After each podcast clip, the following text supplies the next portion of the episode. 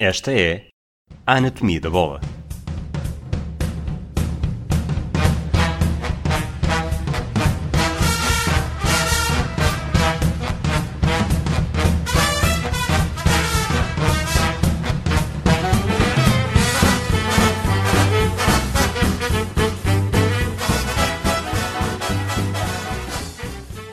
Olá, Rui Malheiro.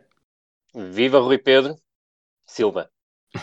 Foi uma semana, nós estamos, estamos a gravar um bocadinho mais tarde esta semana porque quisemos esperar pelo fecho do mercado e ontem não conseguimos gravar imediatamente a seguir ao fecho do mercado, portanto. Nem mais. Mas vamos falar da jornada ainda, guardamos o. Portanto, o episódio vai ser um bocadinho mais longo, mas começamos pelo, pelo rescaldo da jornada e acho que esta jornada fica marcada pela vitória do Marítimo no Dragão por 3-2, a equipa de Lito Vidigal contra a equipa de Sérgio Conceição. A primeira pergunta que te faço é um bocado extra-campo. Nós falámos aqui na semana passada do, das tonturas do Amir e, e, criticámos a ideia do, do Lito Vidigal e o Sérgio Conceição, na, na conferência de imprensa de antevisão do jogo, uh, critica também e quase lhe deixam. Uh, não é uma ameaça, mas, uh, mas deixa-lhe pressão em cima para, para ver como é que o Marítimo se apresenta no Dragão. E a pergunta que te faço é se tu achas que o Sérgio Conceição devia evitar este tipo de comentários, que são perfeitamente uh, compreensíveis, uh, não é algo que, que tenha sido ele a primeira pessoa a dizer, uh, mas se devia evitar sob pena de depois acontecer o que aconteceu e sair por baixo. percebo perfeitamente a tua questão. aquilo, aquilo que me parece é que o Sérgio Conceição fez aquilo que, que devia fazer creio que a questão do, do antijogo do Marítimo uh, já tinha sido tocada por nós, já tinha sido tocado por muita gente, foi algo que se falou há imenso durante, durante a semana, e não creio que uh, a questão do antijogo tenha servido uh, como mote para a exibição que o Marítimo conseguiu assinar no, no Dragão e que lhe permitiu chegar à, vitória. não, não creio que tenha sido um fator extra de motivação para os jogadores do Marítimo, bem pelo contrário, há, creio que a equipa manteve-se fiel à, ao seu ideário de, de, perder tempo. Acho que se repetiu essa circunstância, mas a equipa do Marítimo, e nós também já tínhamos tocado nesse ponto, tem jogadores para jogar outro jogo. E a verdade é que, sobretudo, a exibição muito conseguida por parte do, do Rodrigo Pinho em zona de finalização, e é um avançado uh, de um nível superior uh, ao, ao, Marítimo, independentemente uh, do, do, Marítimo ter ser um clube que em várias circunstâncias lutou por lugares europeus. A verdade é que tem estado afastado desse tipo de, de lugares, mas creio que acabou por ser absolutamente decisivo no desfecho do jogo do Dragão, Uh, onde me parece que a equipa do, do Futebol Clube do Porto pagou muito mais a sua incompetência de como, do que o Marítimo foi uh, extraordinariamente competente, apesar de ter conseguido ser dentro do seu ideário. Deixa-me fazer-te uma pergunta sobre, sobre o Marítimo. Eu acho que o Marítimo claro sai do Dragão com três golos, não é? Isso quer dizer sim. alguma coisa. O Marítimo foi fiel àquele ideário que estavas a falar. Um, foi feio, sobretudo na segunda parte, há ali um período de 10 minutos em que parece que, que concentraram todo o antijogo nesse, nesse espaço. Em que acho que três jogadores, eu acho, duas substituições, dois jogadores substituídos são substituídos depois de serem assistidos imediatamente. Isso, Isso mesmo. Em tempos eh, já foi estratégia, não me admirava nada que tivesse sido, tivesse sido igual. Mas o, que eu vi do jogo, uh, eu acho que o Marítimo, com bola, no, no, pouco tempo que teve com bola, foi uma equipa muito inteligente, foi uma equipa muito assertiva. E, e se não tivesse sido assim, provavelmente a, a, a, ideia que tinha passado do jogo teria sido muito pior, porque era notava-se muito mais o antijogo. Mas como foi tão, tão acutilante e sobretudo o lance do primeiro golo, a, a variação a variação e depois o, a variação do central para o lateral e depois o, a bola nas costas é, é uma jogada muito bonita, já vem, já vem da esquerda, nem sequer vem do central. E, ou seja, o Marítimo, quando tinha a bola, que eram poucas vezes e partia sendo posições muito recuadas, conseguia desdobrar-se muito bem e acabou por conseguir tornar o jogo uh, ligeiramente mais agradável à conta dessa, à conta dessa tendência. E isso atesta claramente a, a capacidade que este Marítimo tem para jogar outro tipo de futebol que não o antifutebol que, que praticou já em vários jogos, inclusive no jogo do, do Dragão.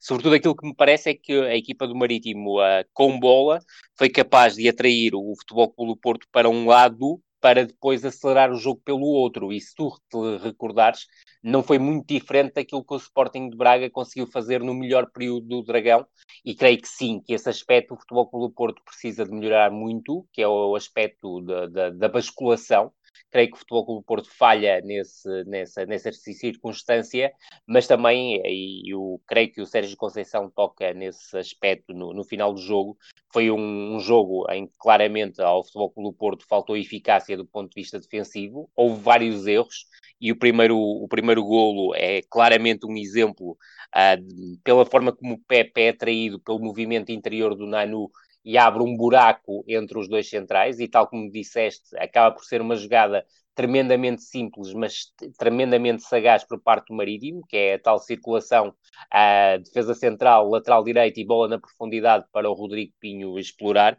Mas a verdade é que a equipa do Futebol Clube do Porto foi sempre uma equipa um, em que a linha defensiva nomeadamente os seus defesas centrais, foram sempre muito atraídos pelos movimentos interiores dos alas, falando do Marítimo que se apresentou em momento defensivo muito perto de um 5-4-1, muitas vezes até 5-5-0, com o Rodrigo Pinho a procurar baixar até para o espaço onde estava o médio defensivo do Futebol Clube do Porto, o Danilo, e depois procurava rapidamente desdobrar-se ofensivamente num 3-4-2-1. E eu creio que essa circunstância acaba por ser determinante, não só para os erros cometidos por parte da última linha do Futebol Clube do Porto, e volto a, a, a referir esse aspecto, tem uma última linha do Futebol Clube do Porto muito atraída pelo homem, uh, pelo facto dos, dos alas uh, Nanu e Correia fazerem movimentos interiores uh, o que criou esses tais espaços e cá, e cá está a, a, tal forma como o Pep foi arrastado no lance do primeiro golo pelo, pelo Nanu e, sobretudo, o facto da equipa do Marítimo ter uh, defendido com um bloco uh, baixíssimo se me é permitida a expressão, fez com que o, futebol, com que o Marítimo tirasse ao Futebol Clube do Porto aquela que é a sua principal característica, que é claramente o ataque contundente à profundidade.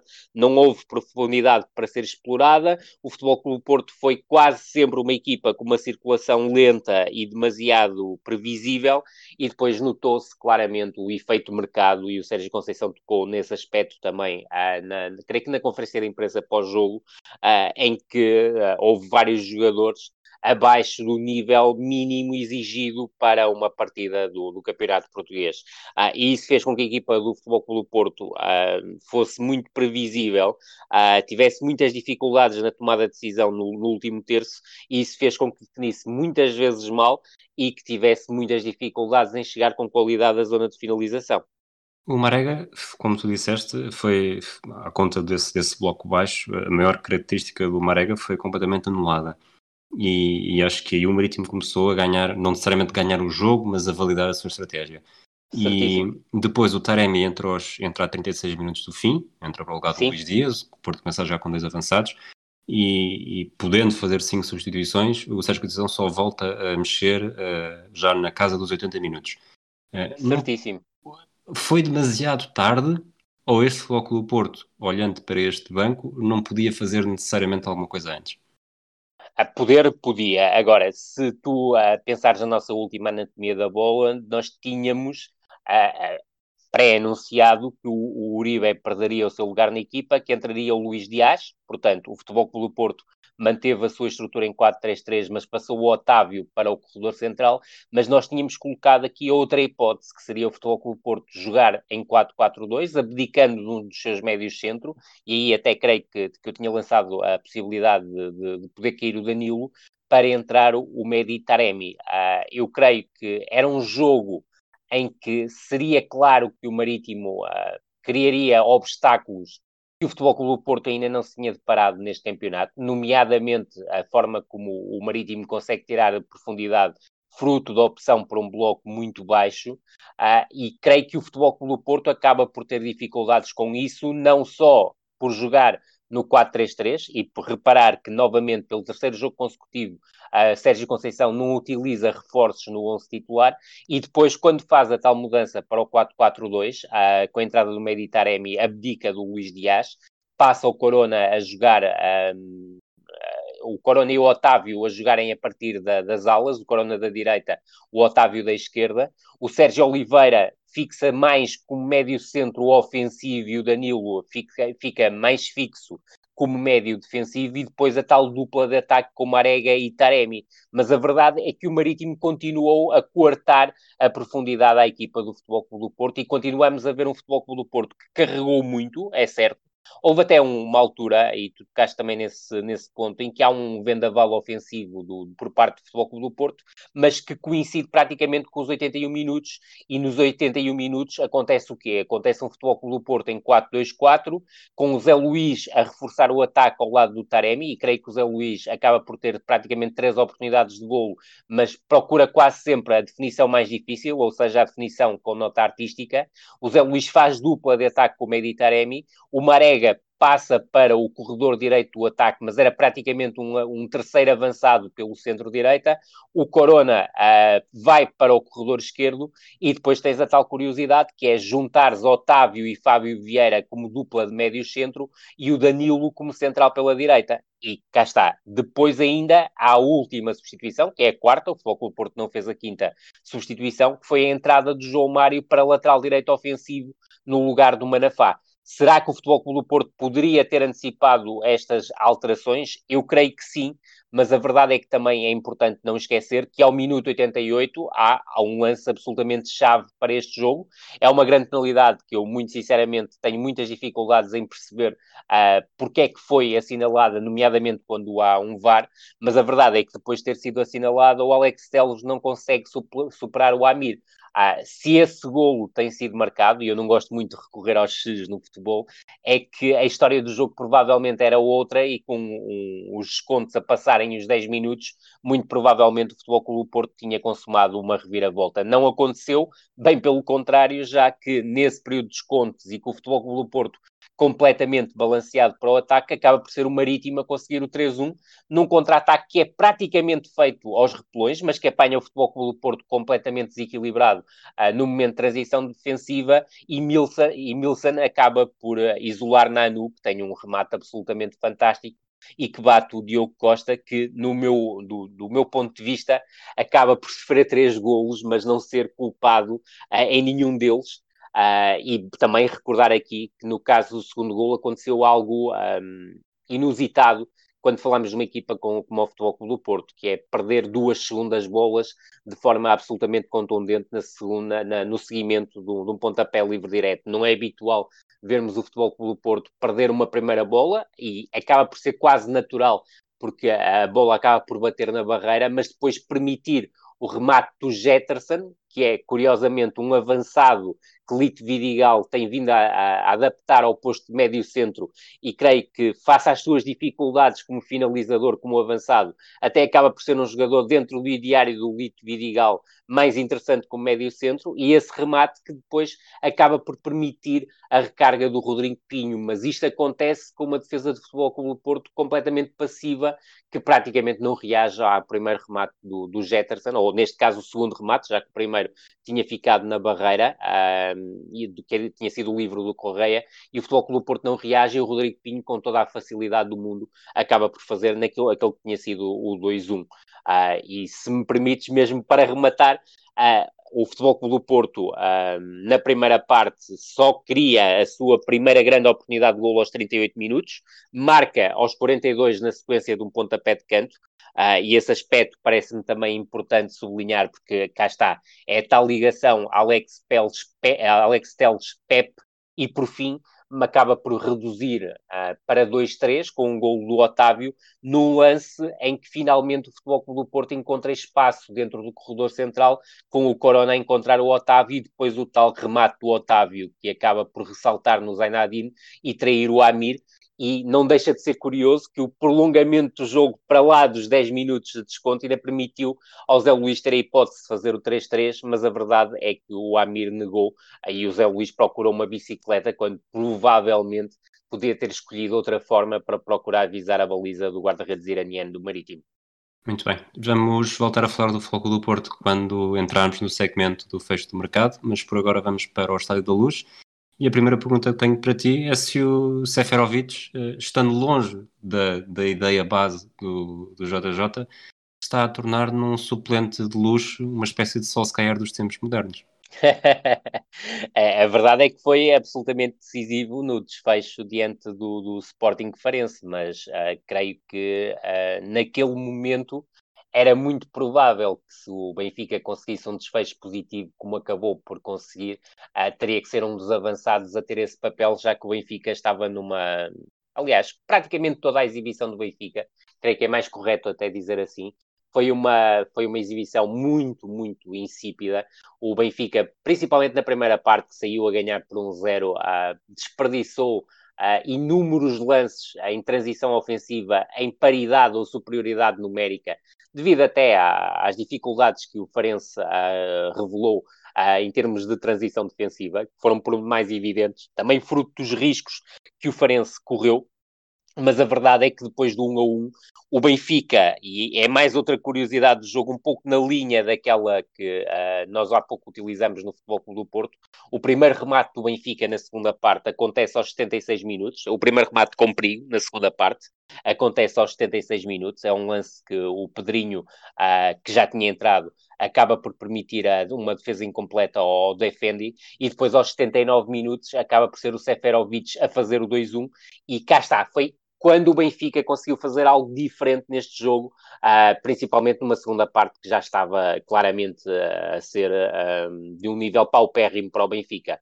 que foi com a entrada do Ferro, a equipa do Benfica conseguiu finalmente um passe vertical que queimasse linhas e que encontrou Grimaldo no corredor esquerdo e depois Grimaldo foi muito sagaz a procurar o Seferovic, um momento de finalização, um movimento de finalização do, do Seferovic dentro da área, um cruzamento largo ao segundo posto e Seferovic atacou, do meu ponto de vista, um dos pontos fracos desta equipa de Farense, que é a, a, a cobertura do segundo poste feita entre Cássio Scheid e Fábio Nunes, e Seferovic atacou muito bem esse espaço, da mesma forma que depois, aos 87 minutos, uh, aproveitou o 3-1. É um lance em que o Pizzi uh, acaba por descobrir o Seferovic com a equipa do Farense, mais uma vez, completamente desequilibrada no momento de transição defensiva. Há uma combinação entre o Seferovic e o Darwin, que depois permitiu ao Seferovic, uh, com a assistência do Darwin, fazer o 3-1. é certo que parecia que o jogo acabaria por, por ficar nesses números, mas num lance que também me parece ter algumas dúvidas, o Patrick acaba por eh, eh, desarmar o Otamendi, e se calhar vais falar disso a seguir, uh, e o Otamendi, como último defesa, não devia ter corrido os riscos que, que, que correu e permitiu ao Patrick correr para o 3-2 final, que por ser marcado 5 minutos depois dos 90 minutos, não relançou um jogo que o Benfica teve muita dificuldade em controlar, e esse aspecto uh, é uma da, das marcas uh, da, da, da, pobre exibição do Benfica diante do Farense. Tu lançaste o isco e eu sou como um peixe, vou, vou morder. Uh, falámos dos, o JJ no final do jogo e eu vou-te fazer esta pergunta e peço para me responderes como se estivesse a fazer, a, como se estivesse a ter esta conversa no domingo, portanto não sabemos sim, o que aconteceu sim, sim. depois disso. Um, o JJ disse que se, que se percebe porque é que o Benfica precisa de mais um central. Um, foi assim tão óbvio? Diria que sim, Rui. Acho que foi claramente, foi claramente óbvio. Uh, primeiro, o primeiro aspecto que me parece um, que não faz muito sentido é face à lesão do, do Bertogan e à saída do Rubem Dias, a aposta tenha sido numa dupla de centrais formada por Otamendi e Jardel, passando ferro para um terceiro plano, que no fundo acaba por ser um quinto plano dentro da defesa do Benfica, porque está claramente, estava claramente atrás do Rubem Dias, estava claramente atrás do Jardel, e aí eu tenho muitas dificuldades, quer numa situação, quer noutra, mas principalmente pelo facto do Otamendi ter três dias de treino ou três unidades de treino, provavelmente não tinha mais do que isso. E o Jardel vir de uma longa lesão e não ter mostrado estar na condição física ideal, e não só na condição física ideal, o Benfica, uh, com Jardel em campo, passa logo imediatamente a construir pior. Uh, e esse aspecto marca claramente, claramente o jogo. Agora, um, eu creio que o Benfica teria tido uma exibição de mais qualidade até do ponto de vista ofensivo, se o Ferro tivesse sido titular, e a verdade é que com a entrada do, do Ferro ao minuto 74, a partir daí o Benfica também passou a atacar melhor, e não é por acaso que o primeiro remate acontece aos 76 minutos, dois minutos depois da entrada do Ferro, e aos 79 minutos o Benfica faz o 2-1 com o Ferro a participar no lance, cinco minutos depois da entrada do, do Ferro. Agora, percebeu-se desde muito cedo nesta temporada que Jorge Jesus queria ter quatro mais um uh, centrais. E eu creio que a questão do Ferro ser português é absolutamente decisiva, como também me parece, e isto antes de irmos ao, ao tema mercado do Benfica, e outro ponto que, que possa ser interessante sublinhar deste jogo, é que uh, o, o, Jorge Jesus queria, uh, e queria muito, ter Ruben Semedo ou Lucas Veríssimo como defesa central do, do, do, do Benfica. Ah, e forçou ao máximo que isso acontecesse, e aquilo que fez no final do jogo, a dizer que a equipa tinha necessidade de mais um central, aponta claramente nesse sentido a Jorge Jesus que queria, e já é um hábito em Jorge Jesus, querer jogadores feitos e não jogadores ah, que venham a ser moldados com o tempo. E, no fundo, as características do, do, Lucas Veríssimo e do Ruben Semedo, uh, e o Ruben Semedo já tinha trabalhado com o Jorge Jesus no Sporting, vão muito nesse, nesse sentido. Uh, eu creio que Ruben Semedo seria a primeira opção, e a segunda opção, que é Lucas Veríssimo, eu não ficarei nada surpreendido se aterrar na luz no início de janeiro. Muito bem, vamos passar para Portimão. Certo, deixa-me só deixar uma nota em relação ao Benfica, ao Benfica Farense, Rui, muito, muito rápida, é que uh, tenho que aqui sublinhar uma coisa, o Farense, uh, das duas primeiras jornadas do campeonato, pareceu-me claramente a equipa mais fraca deste campeonato, ah, e não é que, esta, que este campeonato tenha equipas muito fortes, bem pelo contrário, tem várias equipas bastante fracas, mas o Farense pareceu uma equipa claramente fraca, mas há que sublinhar que fez uma exibição maiúscula no, no, na luz. É certo, com muitos erros defensivos, nomeadamente no momento de transição, em que a equipa se equilibrava com muita facilidade, mas foi uma equipa afirmativa que foi capaz de ter bola no Estádio da Luz, foi capaz de criar permanentemente vantagem no corredor central, vantagem numérica do corredor central. É certo que o Benfica tinha Gabriel e Pizzi, a equipa do Farense tinha Cláudio Falcão, Jonathan Luca e Fabrício Isidório, o que implicava já aqui um 3 para 2, mas a verdade é que também há mini-gol várias vezes surgiram nesse espaço, permitindo algumas situações de 4, de 4 para 2 na zona central do, do, do meio campo, mas sobretudo depois foi uma equipa muito sagaz ao ganhar essa vantagem no corredor central, a buscar o jogo exterior, muitas vezes com a participação dos laterais nesse processo, para depois chegar rapidamente à zona de finalização. E creio que foi um Farense bem acima daquilo que nós tínhamos visto nas duas primeiras jornadas, ainda que, volto a frisar, eu creio que o, que o Farense precisava ter um plantel com mais argumentos para uh, se debater com a manutenção na primeira divisão e iremos ver o que é que irá acontecer depois em janeiro uh, se esta equipa continuar a ter problemas a nível pontual, porque a verdade é que são três jogos, três derrotas, independentemente de uma boa exibição, principalmente do ponto de vista ofensivo no Estádio da Luz. Muito bem, vamos então para Portimão. Primeira pergunta: o Paulo Sérgio entra no jogo com três centrais. Erro. Sofre, so, exato, sofre dois gols em 11 minutos e, e faz a primeira substituição aos 20. Um, é erro, e acho que isso não há, não há dúvidas. Sem dúvida.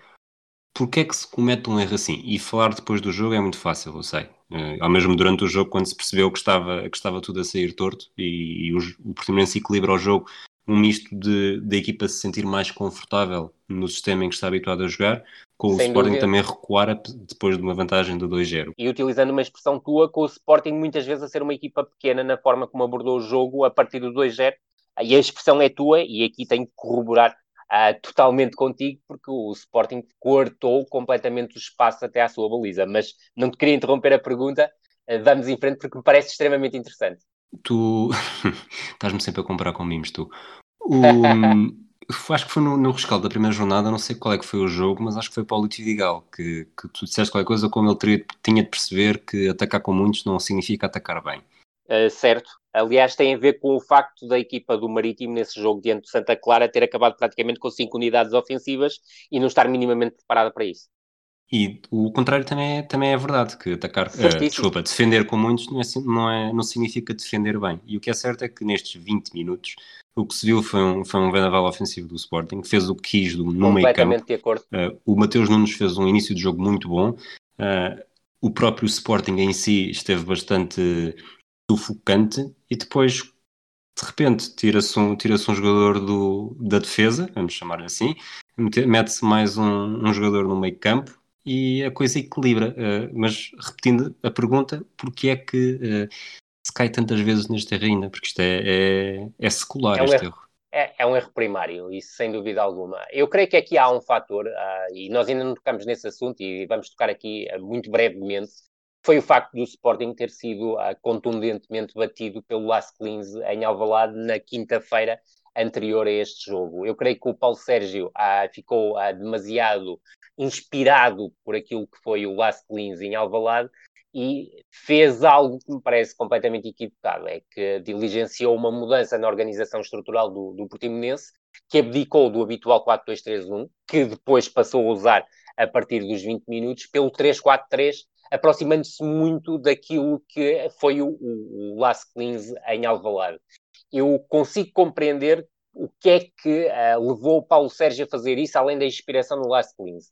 Eu creio que a ideia passava claramente por pressionar alto e condicionar a primeira fase de construção do Sporting, promovendo muitas vezes as situações de 3 contra 3 uh, face aos defesas centrais do Sporting, sabendo que o Sporting sai normalmente a 3, o que até, do meu ponto de vista, chegou a ser pontualmente conseguido por parte do, do Portimonense, para depois também, do ponto de vista ofensivo, privilegiar a prescrutação do corredor direito, tirando partido da amplitude ah, e da, da, da, da, profundidade que o Anzai à direita oferecia, para depois buscar os cruzamentos largos ao segundo poste, e não deixa de ser curioso que nesse espaço esteve Pedro Porro, que estava muito errático, ah, que esteve muito errático diante do Lask, e não é por acaso que uh, Paulo Sérgio, com bastante surpresa, coloca o Fabrício, que tem vindo a ser o 9 desta equipa do Portimonense e que é um jogador que, que, pode pisar o posto de 9, de segundo avançado, até de médio ofensivo, como jogador a sair do corredor esquerdo, exatamente para atacar esse espaço em ações de antecipação a Pedro Porro. Só que isto é muito bonito no plano teórico, mas a verdade é que o, o Portimonense acusou claramente a, a alteração da estrutura, a equipa concedeu muitos espaços dentro do seu bloco, Uh, a última linha esteve praticamente sempre descoordenada e depois vou completamente ao encontro daquilo que estavas a dizer há pouco. Uh, o Sporting entrou forte, conseguiu impor um ritmo forte que não tinha sido capaz de impor diante do Las Clins, porque as equipas são diferentes, os jogadores são diferentes. E não é que o Las Clins tenha grandes jogadores, mas tem uma grande equipa, tem um grande coletivo, do meu ponto de vista.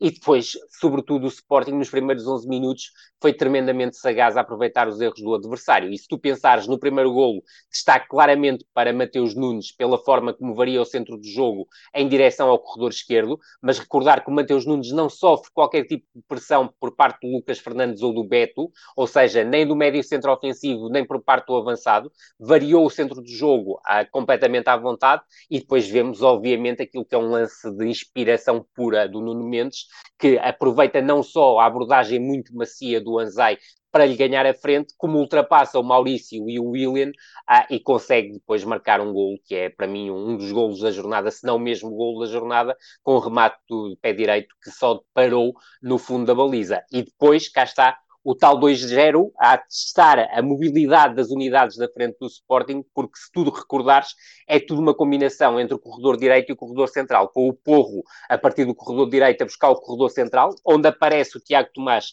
a oferecer apoio, a buscar o Vieto, que estava próximo do Porro e ataca o espaço vazio, e atenção, que deixa completamente para trás o William e o Lucas está ali à Petra, dois dos três centrais da equipa do Portimonense, que são claramente arrastados pelo movimento do, do Vieto, uh, o Sporting fica com superioridade numérica no corredor direito, onde estava em inferioridade numérica, e depois há claramente aquele cruzamento uh, mortífero do Vieto para uma finalização aérea do Nuno Santos, muito pouco habitual, mas claramente nem a ação de antecipação ao, ao, ao Maurício. E a verdade é que a partir desses 11 minutos, o Sporting passa muito, uh, o, o seu jogo passa claramente por controlar a partida sem bola e com bola e, e uh, conseguir com isso não só segurar o 2-0, como se for possível encontrar espaços para isso, procurar dilatar para 3-0. E essa não foi claramente a principal preocupação do Sporting, mas tal como disseste, apareceu um segundo Portimonense em campo quando o Paulo Sérgio, ao minuto 20, abdica uh, do, do central Lucas Tagliapietra, que passou completamente ao lado do jogo e teve várias abordagens erradas, a fruta até da forma como era arrastado uh, da sua posição, e lança o Wellington Júnior e passa a jogar em 4-2-3-1 com uma mudança muito simples. O Wellington vai para o corredor esquerdo e o Fabrício passa a atuar como uh, segundo avançado, o que levou o Lucas Fernandes a recuar um bocadinho na zona central do meio campo. E é óbvio que a partir daí money a equipa do, do Portimonense foi outra, apresentou muito mais a cutilância ofensiva e, sobretudo, na fase final da primeira parte e na, etapa, na fase inicial da etapa complementar, da segunda parte, acabou por criar algumas dificuldades ao Adam, mas a verdade é que eu creio que o Sporting foi muito inteligente a gerir o jogo e creio que a, a entrada do Daniel Bragança depois ao minuto 56 acaba por afastar claramente a equipa do Portimonense da baliza do Sporting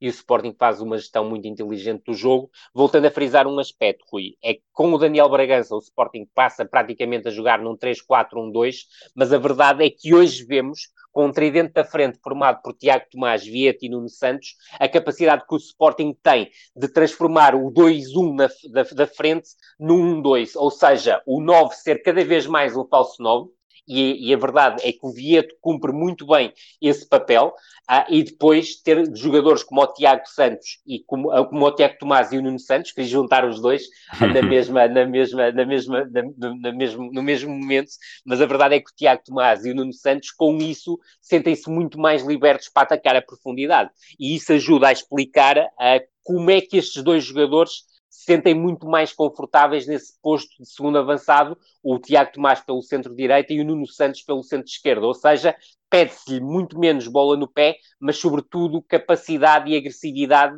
para ferir o adversário no ataque à profundidade.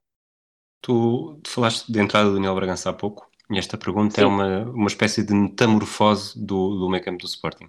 O Wendel não jogou, o Mateus Nunes jogou numa posição mais recuada, o Pedro Gonçalves numa posição mais teoricamente mais adiantada, e foi uma dupla que, que teve, uma, que teve uma, uma dinâmica muito boa. E depois, curiosamente, esta é a primeira parte da pergunta: uh, como é que a evolução de, um, de, uma dupla com, com o Wendel, e, e, depois, na segunda parte, quando entra o Daniel Bragança, curiosamente, o Daniel Bragança vai jogar à frente, numa posição mais adiantada em Isso relação mesmo. ao Pedro Gonçalves.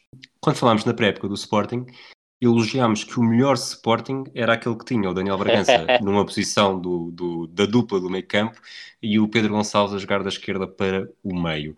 Uh, Surpreendeu-te de alguma forma ou, ou, faz parte desta, desta metamorfose e complementaridade do, destes jogadores do Sporting que neste eixo central têm muita qualidade? é, faz parte claramente dessa metamorfose que estavas a dizer e complementariedade uh, que, que, que, que, que, o Sporting tem na zona central do meio campo. E repara, sem me querer adiantar, chega João Mário e provavelmente o Pedro Gonçalves vai dar esse tal passo em frente uh, na, na, na, estrutura do, do Sporting. Aquilo que me parece importante salientar em relação à questão do meio campo, e é um ponto que nós já fomos focando ao longo destas anatomias, uh, é a questão do, do, do dos médios com a saída do Wendel uh, o Sporting provavelmente uh, vai ter que jogar mais. Uh, vai ter que jogar mais, ou seja, os médios vão ter que ser muito mais participativos em termos do processo ofensivo, em termos de qualidade na, na, na posse de bola, no critério, no passe, porque senão não fazia sentido a contratar João Mário. Uh, porque João Mário vem oferecer isso à equipa, à equipa do Sporting. Mas a verdade é que neste jogo já se começou a sentir algo diferente em relação aos Sportings anteriores, ou seja, é tal questão que nós falávamos, uh, da questão do, do, Sporting sagaz a jogar pequeno, mas com capacidade para jogar grande. E o facto do, do, do Pedro Gonçalves estar na zona central do, do terreno na equipa do Sporting pode-lhe tirar alguma competência do ponto de vista defensivo, mas sobretudo garante essa capacidade para ter mais bola. E juntar Pedro Gonçalves e Daniel Bragança, mesmo com posições trocadas em relação àquilo que nós vimos durante a pré-temporada, afiança essa capacidade para o Sporting adormecer também o jogo com bola e não ser só uma equipa que quarta os espaços aos adversários, para impedir chegadas às zonas de finalização. E volto a frisar, a entrada do Daniel Bragança é claramente chave para matar o ascendente ofensivo que o Portimonense estava a ter no início da segunda parte, porque a partir daí houve muito mais Sporting com bola a adormecer o jogo uh, e a conseguir algo que me parece uh, bastante importante, que foi ter uma unidade no meio entre estes dois médios centros, o Mateus Nunes e o Pedro Gonçalves, uh, e as duas unidades da frente que depois acabaram por ser o Bruno Tabata e o, e o, e o Gonzalo Plata já na parte final do jogo, porque renderiam o Tiago Tomás e o Vieto, já que o Daniel Bragança entrou para o lugar do Nuno Santos, e aí o Vieto era, juntamente com o Tiago Tomás, já uma referência de ataque à profundidade. Muito bem. Vamos passar para a Tondela. O Vamos Sporting Braga venceu finalmente, fez os primeiros pontos do campeonato. No jogo, na derrota com o Santa Clara, o Carlos Carvalhal tinha identificado dois problemas na primeira parte. Um, clara evidência não só no, no lado direito, de onde, onde agora apareceu Yuri Medeiros e onde tinha jogado francês, Verdade. mas também no lado esquerdo. Ele desculpou um bocadinho, desse, disse que não estava relacionado com o Francisco Moura, mas a verdade é que é o Francisco Moura que ele substitui. E essas Verdade. são as duas posições em que, há, em que há mudanças mais claras para este jogo, em que joga o Yuri Medeiros para a direita, o Galeno pela esquerda. O meio campo, o Almozrati também não joga, joga o Castro e o Francérgio, portanto o Francérgio vai da direita para o meio. E é um Sporting Braga que é certo que marcar golos também ajuda, e, e entre os 20 e, e os 30 marcou 3 golos, mas, mas não deixa de ser curioso que foram os dois, os dois, as duas causas que o Carlos Carvalhal tinha identificado, uh, mexeu, não achou que tinha sido apenas um jogo mau, apesar de ter sido acima de tudo, um jogo mau ao nível da finalização e, e a recompensa chegou. Não, e, e, toca, e tocas mais uma vez num ponto absolutamente chave. Eu creio que o Galeno trouxe a, a, profundidade ao corredor esquerdo que tinha faltado no outro jogo, no jogo diante de Santa Clara. Recorda-te que quando falámos do jogo do Braga na, na, semana passada, falámos da questão das multiestruturas, que o Sporting de Braga, na primeira parte do jogo diante de Santa Clara, tinha praticamente atacado em quatro, cinco estruturas uh, diferentes e a verdade é que diante do, do Tondela já não o fez.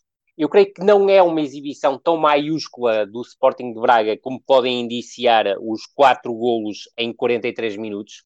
Uh, eu creio que o Sporting de Braga não foi uma equipa tão feroz, sobretudo no trato da bola e na forma como conseguia gerir a sua posse fruto da aposta nos médios centro Castro e Fran Sérgio, tal como disseste, o Almozrati não jogou, o João Novaes ficou no banco, o André Horta ficou no banco, e eu creio que o Sporting de Braga aí não teve tanta fluidez na posse de bola, e se tu reparares, os números de posse de bola são, creio que 50-50, o que atesta essa dificuldade que o Sporting de Braga teve em ser uh, claramente uh, dominador no jogo, independentemente do, do resultado robusto que, que construiu, mas a verdade é que o Sporting de Braga foi uma equipa que conseguiu criar desequilíbrios pelo corredor esquerdo e Galeno foi muito importante nesse aspecto e criou uh, muitas dificuldades a Bebeto, mas depois uh, eu creio que começaste Uh, por aquele que é o ponto-chave desta exibição do, do, do Sporting de Braga uh, em Tondela, que é a participação que os dois jogadores dos três quartos do terreno, ou seja, o Yuri Medeiros e o Ricardo Horta,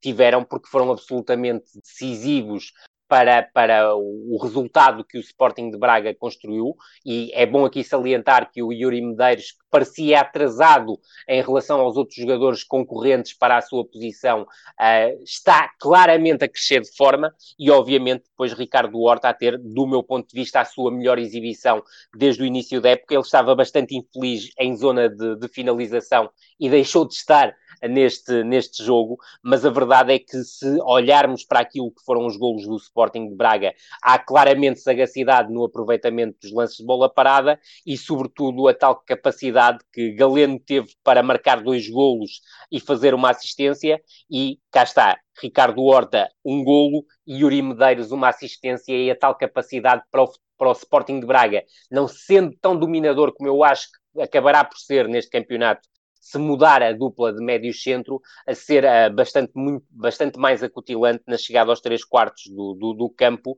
na entrada no último terço e na chegada às zonas de finalização, recordando que o Paulinho não marcou, mas foi um elemento muito importante para o Sporting de Braga um, associar-se para chegar com mais qualidade à zona de finalização, mas a verdade é que o Sporting de Braga acaba por marcar quatro golos em oito remates enquadrados e esse aspecto parece-me também absolutamente determinante. Vamos. Uma pergunta rápida de sim ou não. Tens medo de andar de avião? Uh, não, uh, já tive, mas agora já consegui ultrapassar essa fobia. então vamos, vamos para os Açores. Santa Clara e Gil Vicente foi o nosso jogo da jornada. Pela segunda jornada consecutiva, o nosso, o nosso jogo eleito, e aqui foi um bocadinho quase por exclusão de partes, uh, não teve golos. Sim. Eu, em jeito de provocação, poderia perguntar-te se a melhor coisa do jogo foi a inauguração da a estreia da, da Vaca Clarinha, que é a nova mascote do Santa Clara, mas não vou perguntar isso. Não sei qual é que é o teu nível, o teu nível de qualidade ao nível de, de, de comentário de mascotes. Não, eu diria que, que, que, que sem dúvida alguma, uh, que foi uma nota dominante deste jogo, uma das principais notas deste jogo. Acima disso, talvez só ser o primeiro jogo com público no campeonato português e o Santa Clara e o Gil Vicente continuarem sem sofrer golos no, no campeonato, uh, porque de resto é um jogo paupérrimo Uh, espero que as pessoas não tenham adormecido ou não tivessem com insónias de sexta para sábado, porque era claramente um convite ao sono a partida entre o Santa Clara e o Gil Vicente. Duas, dois destaques rápidos para perguntas nesta equipa do Santa Clara. Eu acho que o, a colocação do Salmão no flanco esquerdo, numa, numa estrutura com três defesas, uh, Sem dúvida. voltei a gostar. Voltei a gostar. Também eu. E para uh, um campeonato onde há parece haver cada vez mais equipas a jogar com três defesas, três centrais. Sem dúvida, um, e vimos um jogo entre duas equipas que jogavam com estruturas com três defesas. Exatamente. Curiosamente, Santa Clara mais um 3-4-2-1, uh, enquanto que o Gil Vicente procurou fazer algo similar àquilo que Rubén Amorim começa a fazer no Sporting, que é a jogar em 3-4-1-2 com a colocação do Leandrinho como falso 9, mas muitas vezes a vir buscar jogo atrás associando-se com os médios João Afonso e Cláudio Gonçalves, para depois o Samuel Lino ah, e o Lioté, que eu creio que será uma das revelações do, do campeonato português, a atacarem a profundidade. Mas sem me querer ah, estar a interromper excessivamente ah, as tuas ideias, Rui, salientar-te que este jogo é tão fraco que acaba com quatro remates enquadrados às balizas e isso é, mostra a pobreza franciscana que o jogo foi em termos das duas equipas terem dificuldade em chegar com qualidade à zona de finalização. Mas vamos ao Diogo Salomão. Sabes que os Açores podem ser, podem ser um, ilhas com uma forte atividade sísmica, mas as minhas ideias não abalam assim com as tuas interrupções, portanto estás à vontade. mas era o Diogo Salomão e esta estrutura de três centrais, que os três centrais em específico, o Villanueva pelo meio, Mansur pela esquerda, João Afonso pela direita, parece-me que é uma, uma bela combinação também a nível de, de qualidade média.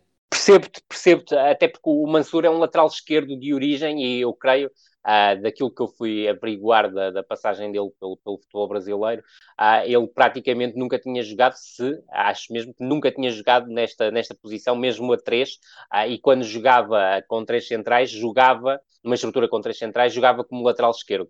Eu creio que são três jogadores que se complementam bem. Creio que ainda há um jogador que pela primeira vez foi ao banco, salvo erro, que foi o, o Fábio Cardoso, Uh, eu creio que João Afonso, Miquel Villanueva e Fábio Cardoso poderão ser uma, uma um, um, tridente centrais uh, muito interessante para esta equipa do, do, Santa Clara, mas a verdade é que o Mansur está a agarrar o lugar como defesa central pela esquerda e, sobretudo, está a surgir aqui no Santa Clara o jogador que tem sido mais preponderante para mim nestas primeiras jornadas, além, obviamente, do avançado Tiago Santana, independentemente de ter estado bem mais perdulário neste jogo, que é aquele jogador que tu salientaste, que é o Diogo Salomão, que numa posição que é nova para ele, ou seja, ele nunca foi praticamente na sua carreira um falso lateral, muito menos um falso lateral esquerdo, e esse ponto parece muito interessante. O Diogo Salomão criou imensos desequilíbrios, que foi uma dor de cabeça permanente para, para o Joel Pereira, teve muita dificuldade para o travar, ah, também pela questão do, do, do, do, Santa Clara ter os três avançados móveis, e isso cria muitas indefinições na, na, nas defesas contrárias, ah, porque se olharmos em algumas circunstâncias, ou há uma situação de 5 contra 3 ou há uma situação de 3 contra 3. E isso vai ser um fator que poderá ser muitas vezes desequilíbrio nos jogos entre as equipas que atuam com estruturas com três, com três defesas, porque não há, não há um encaixe perfeito. E esse aspecto parece-me extremamente interessante, porque quando falamos de equipas ah, que jogam com estruturas de três defesas centrais, pensamos muitas vezes as equipas vão se encaixar e não é isso que acontece, e esse é mais um exemplo em que isso não aconteceu. Nós estamos a entrar no, no final da jornada. Deixa-me deixa só deixar-te uma nota, uh, porque eu pensei que ias tocar, disseste que tinhas uma segunda nota individual. Uh, não, era, era, era, os três centrais como... como... Eram os três centrais. Era então três eu vou para, para, a questão, para a questão individual, porque é um jogador que eu, que eu tive a oportunidade de seguir uh, no, no Japão e que me deixou água na boca, que é o Kania Fujimoto. Uh, ele esteve, creio que, três semanas em isolamento devido à questão do, do Covid.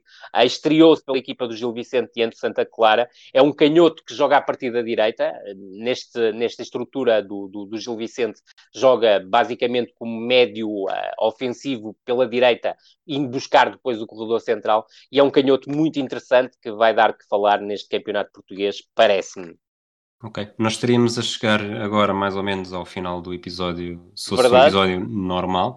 Uh, eu ainda tenho algumas perguntas mais, mais abertas para te fazer, daquelas habituais. Certo. Portanto, pedia-te uma ronda flash pelos outros jogos da jornada com um Vamos a isso, destaque, mas, mas rapidinho.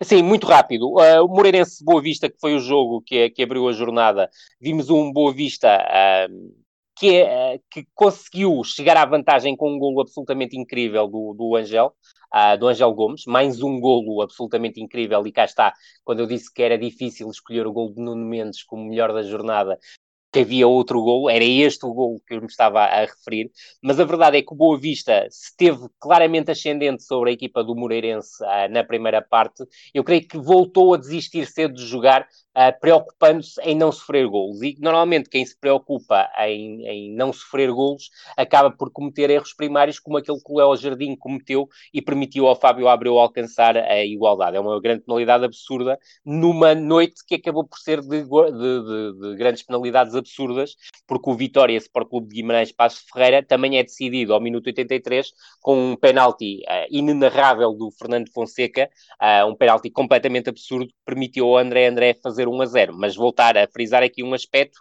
uh, do meu ponto de vista, e os números também ajudam aqui a sustentar a minha opinião, o Passos Ferreira fez um jogo muito superior à equipa do Vitória de Guimarães, sem ser brilhante, a verdade é essa, mas os números dizem que o Vitória de Guimarães arrematou 8 vezes à baliza e o Passos Ferreira 17, e que o Vitória de Guimarães enquadrou o remate, que deu o golo, e o Passos Ferreira enquadrou 8 e nenhum deles foi, foi, foi golo.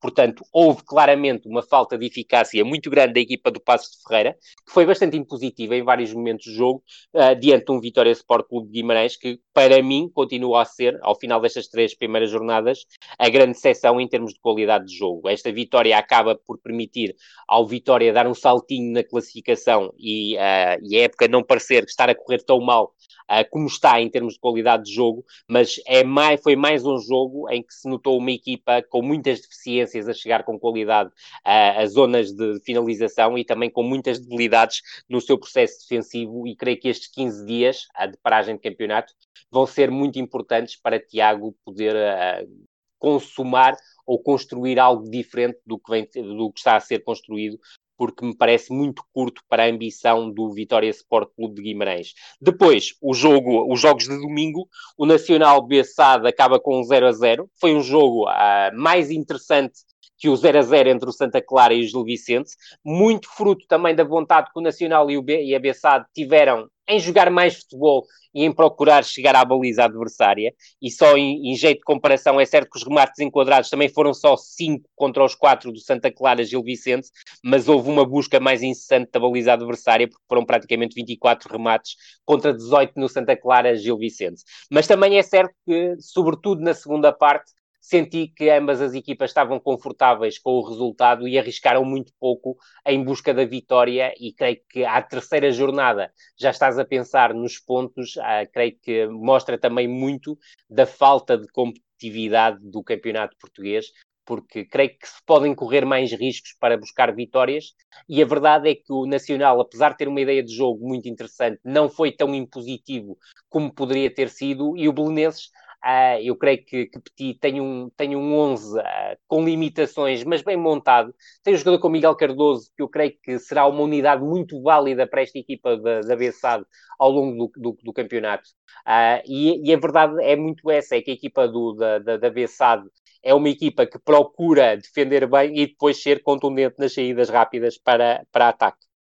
Por fim, o Famalicão Rio Ave podia ser um dos pontos fortes da, da jornada. Foi um jogo que acabou por ser apagado por algo que eu acho que é que, que devia ser evitado, que é são os jogos à mesma hora, quando um jogo dá na, na BTV.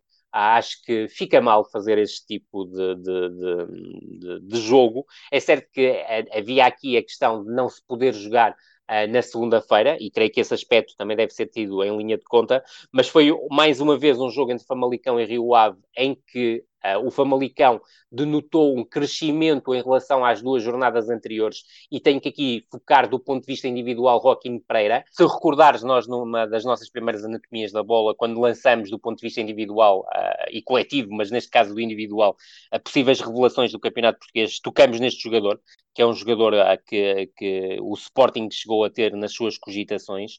é um jogador muito interessante, é ele que está na origem do primeiro golo e único golo do Famalicão, a assistência para o Ruben Lameiras e um passe absolutamente fantástico a quebrar linhas.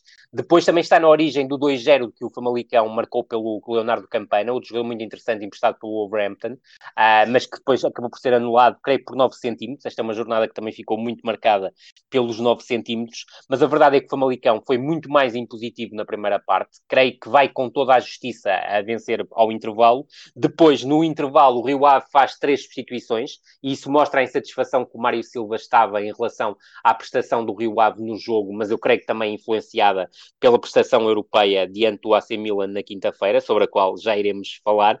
A verdade é que o Rio Ave melhora um bocadinho com o Geraldes a sair do corredor direito a passar a jogar no corredor central, com o Dala a sair uh, da posição de segundo avançado para ser um avançado móvel, mas mesmo assim continua a ser o Famalicão a estar por cima, até que no último quarto de hora, e a estar perto até de 2-0, até que no último quarto de hora o Rio Ave acorda, uh, o Mário Silva pegando na célebre uh, expressão do Quinito, já tinha metido toda a carne no assador, juntando ainda o Diego Lopes e o Ronan às substituições que tinha feito ao, ao intervalo, consegue o empate através do, do Aderlan Santos num canto apontado pelo Diego Lopes, e cá está, mais uma vez a importância dos lances de bola parada no campeonato português uh, e acaba por ter as duas melhores oportunidades depois do 1 a 1 para chegar a uma vitória que, do meu ponto de vista, seria muito injusta, porque foi um Rio Ave curto, mais uma vez um Rio Ave curto, a nível exibicional, diante de um Famalicão que mostrou estar em crescendo, mas que ainda está longe daquilo que, que foi capaz de conseguir a época passada, mas uh, ficaria, seria muito injusto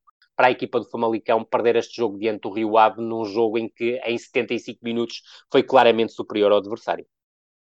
Muito bem, acabamos a jornada. Vamos. Tenho duas perguntas para ti, as duas perguntas que tinha prometido. Estão as duas relacionadas, cada uma delas com um jogo do, da Liga Europa, uma do Sporting, outra para, relacionada com o Rio Ave. Fala-se muito, e nós falámos aqui do Portimonense Sporting, da Sim. gerir vantagens. Mas, mas não se fala tanto do gerir desvantagens. E nesta, nos últimos dias tivemos o, tivemos o 4-1 do Sporting com o Las Clins, tivemos o, Verdade. o Manchester United a perder 6-1 com o Tottenham em casa e o Liverpool a perder 7-2 uh, eh, em Birmingham com o Aston Villa. Eu vou deixar o Liverpool de fora, porque, até porque não vi esse jogo, mas o, o, tanto o jogo do Sporting como o jogo do Manchester United tiveram semelhanças no jogar com 10 e estar a perder. Percebo-te. E, e a pergunta que faço é: em que momento é que um treinador deve transmitir para o campo a mensagem de que, de que é preciso gerir a desvantagem, no sentido de uh, nós o que estamos a fazer já não vai servir, não está a servir.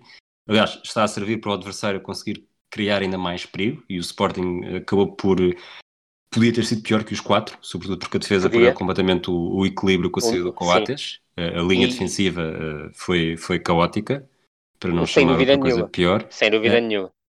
Em que momento, em que, em que resultado, em que, em que conjunto de resultado com a inferioridade numérica é que o treinador deve passar essa imagem? Se fosses tu, em que, em que momento é que o treinador deve transmitir essa imagem, essa mensagem para, para o campo? É, é uma decisão difícil. Num jogo de campeonato, eu creio que, sobretudo ali a partir do, do ao intervalo, dava para perceber, e estou a falar obviamente do Manchester United e Tottenham, que o Tottenham iria vencer o jogo e eu creio que podiam ter sido evitados mais danos ah, e acabaram por acontecer mais danos à equipa do, do, Manchester United.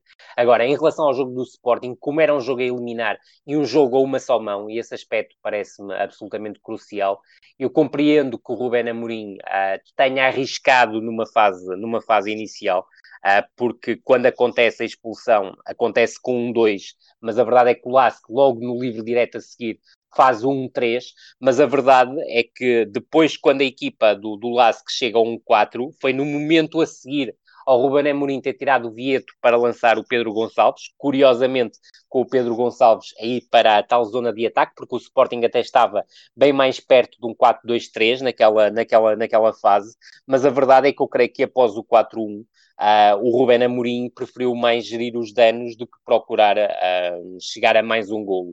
Uh, até do ponto de vista da reorganização que, que sofreu na defesa, com o Nuno Mendes muitas vezes a funcionar como terceiro defesa ou em alternativa ao Antunes, eu creio que houve claramente a preocupação do, do Ruben Amorim em fechar a loja. E eu creio que os três golos de diferença são claramente aí uma marca uh, que não convinha ser superada. É uma derrota muito pesada para o Sporting e é uma derrota que acontece e em que a expulsão do Coates, sendo muito importante, eu tenho dúvidas em relação à expulsão do Coates, devo, devo salientar, e não está aqui nenhum portuguesismo bacoco, uh, eu tenho, eu te, parece-me claro que o jogador joga a primeira bola e nesse tipo de circunstância depois torna-se quase impossível não haver um um choque depois com, com o avançado adversário, mas há claramente a intenção de, de, jogar a bola.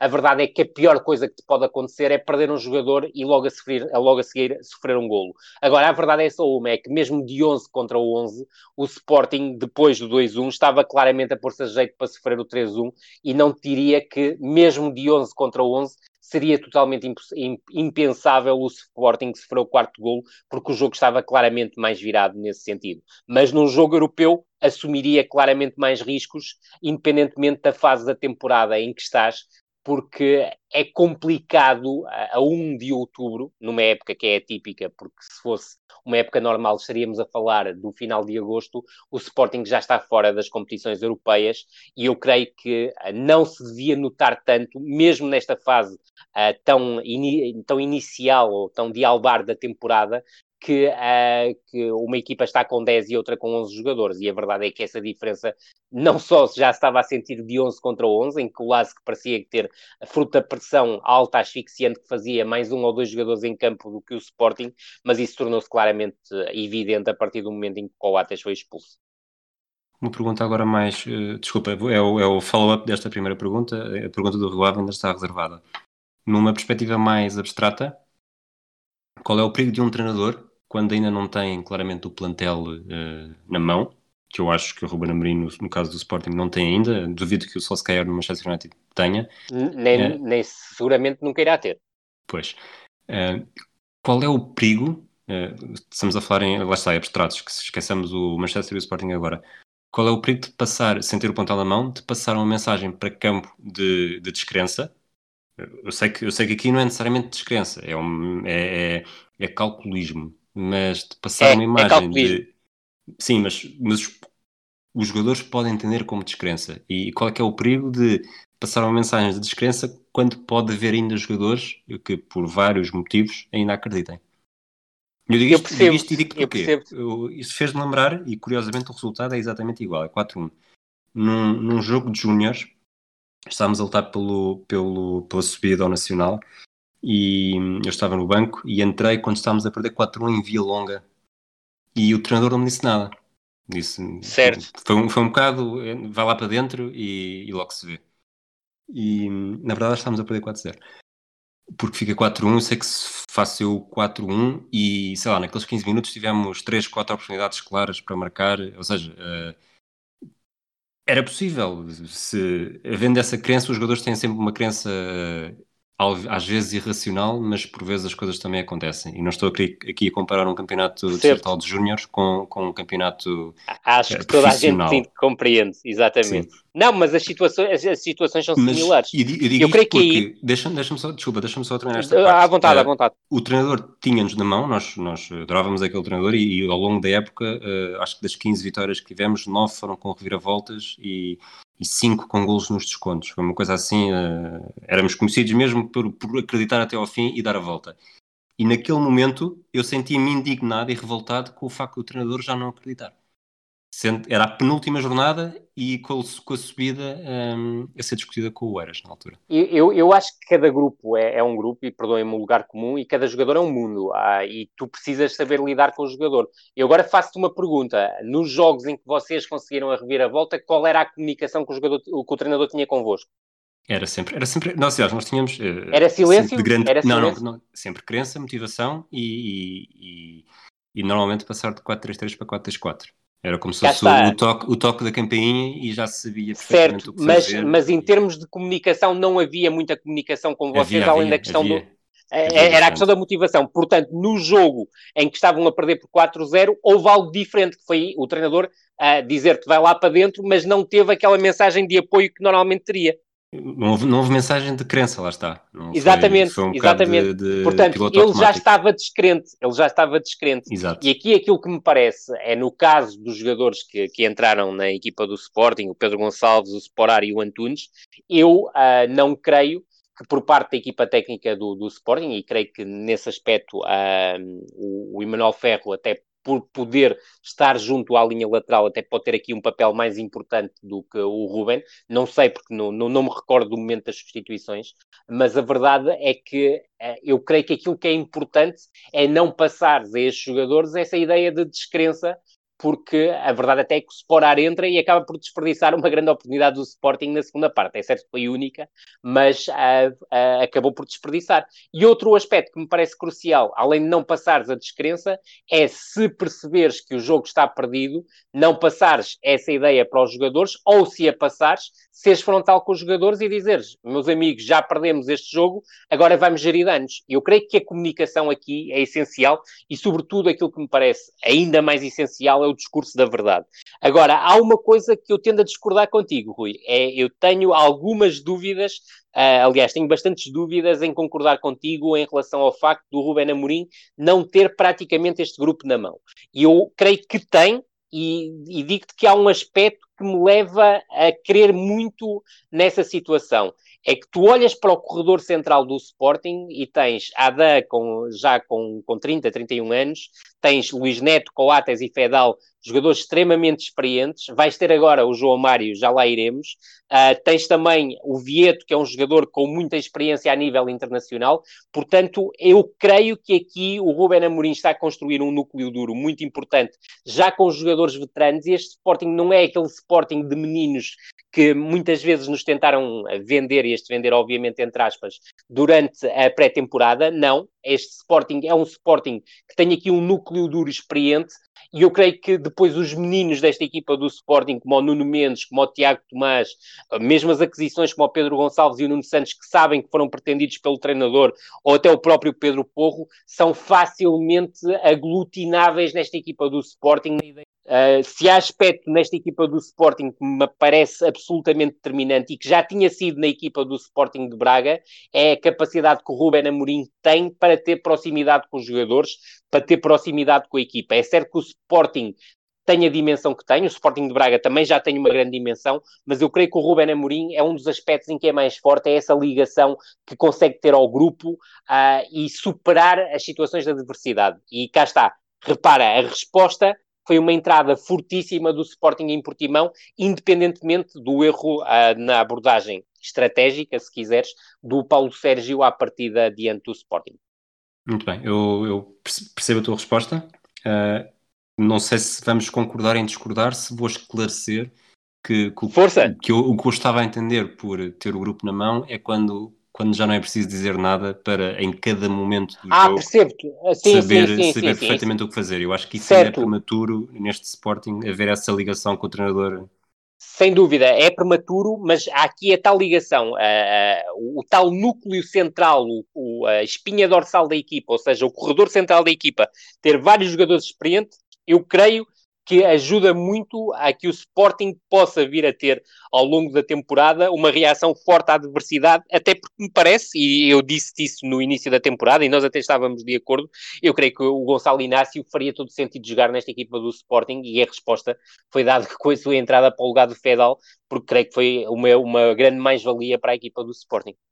Muito bem. Tu, alguns, durante a resposta, eh, durante a análise ao jogo do Sporting, disseste que foi uma derrota muito pesada E eu pergunto se, sobretudo para ti, uh, se não foi muito mais pesado aquele, aquela última meia hora, e já estou aqui já a contar os descontos, mais o, o, os descontos do prolongamento, mais o, os penaltis, se não foi muito mais pesada para o Rio Ave. Não, sabes que há uma coisa que é curiosa, isto de ter começado a trabalhar nesta área, e eu comecei em, em 93, curiosamente, no Rio Ave, Uh, cria uma proximidade, obviamente, da equipa na qual eu, eu trabalhei, nas equipas uh, com as quais eu trabalhei ao longo, ao longo do tempo, na altura em que trabalhava com esses clubes, mas depois a passagem para o, para o outro lado, para o lado da imprensa, se quiseres, uh, ou para o lado da análise, no caso do, do, do scouting, que fiz antes da, da, desta passagem para o, para o lado da imprensa, deu-me um distanciamento grande dos jogos e uma das coisas que eu vou já. Sentir... Desculpa, deixa-me interromper-te já porque não vou comprar isso que estás a dizer. Eu percebo o que estás a dizer. Não, não, não. E, no, e num, num contexto é natural, num contexto, mas deixa-me deixa de lançar-te já esta provocação. num contexto natural, uh, percebo isso e passei por isso. Mas uh, eu sei de testemunhos de gente que não vê futebol e estava, estava num, num restaurante uh, e estava a dar os penaltis e gente que não vê futebol, não gosta de futebol e estava a sofrer pelo Rio Ave a gritar. Não, isso é fantástico. Não acredito, não acredito que tu, isso. tendo o teu historial, não tenhas sentido isto de forma diferente. Não, não, não, não, de maneira nenhuma. Era, e era aí que eu ia chegar. Uh, admito perfeitamente essa situação e, e, é um dos lados mais tristes do futebol. É uh, o facto de estarmos a trabalhar na análise, seja como scout, seja como, como, como analista de futebol para, para, para a imprensa, uh, perdermos esse lado de adepto é um dos lados mais tristes da forma como vivenciamos o jogo. Outro é, uh, por exemplo, tu fazeres uma opção uh, para ver um jogo, um, e vou dar aqui um exemplo sem qualquer desrespeito pelas equipas, uh, por exemplo, eu estar a ver o Nacional Belenenses em direto quando tinha como alternativa ver o Manchester United e Tottenham. Se eu não trabalhasse em futebol e se grande parte do, do, meu trabalho de futebol fosse direcionado para o campeonato português, é óbvio que eu iria ver o, o Manchester United e Tottenham em direto. Creio que me percebes esse lado e esse claro. ponto é importante. Agora, em relação ao, ao, ao jogo do, do Milan do, e do Rio Ave, é o jogo, era o jogo mais importante da história do, do, do Rio Ave. Eu fiz questão de, de, de, o assinalar e depois houve várias pessoas que também, também seguiram pelo mesmo diapasão e parece-me que de forma absolutamente certeira. Agora, houve aqui um, houve aqui um problema, se quiseres, é que eu faço a grande diária na RTP3 às 11 da noite uh, e o, seria um balanço do Sporting uh, Las Clins e do Rio Ave AC Milan. E eu tenho que te admitir que durante os primeiros 90 minutos do jogo eu estive muito repartido, aliás, estava a ver os dois jogos em simultâneo e não consegui ser adepto. Agora, a partir do momento em que o jogo do Sporting ficou resolvido, dir-te a partir do 3-1, 4-1, eu passei a virar quase as minhas atenções para o jogo do, do Rio Ave, ainda que sempre a espreitar a questão do, do jogo do Sporting.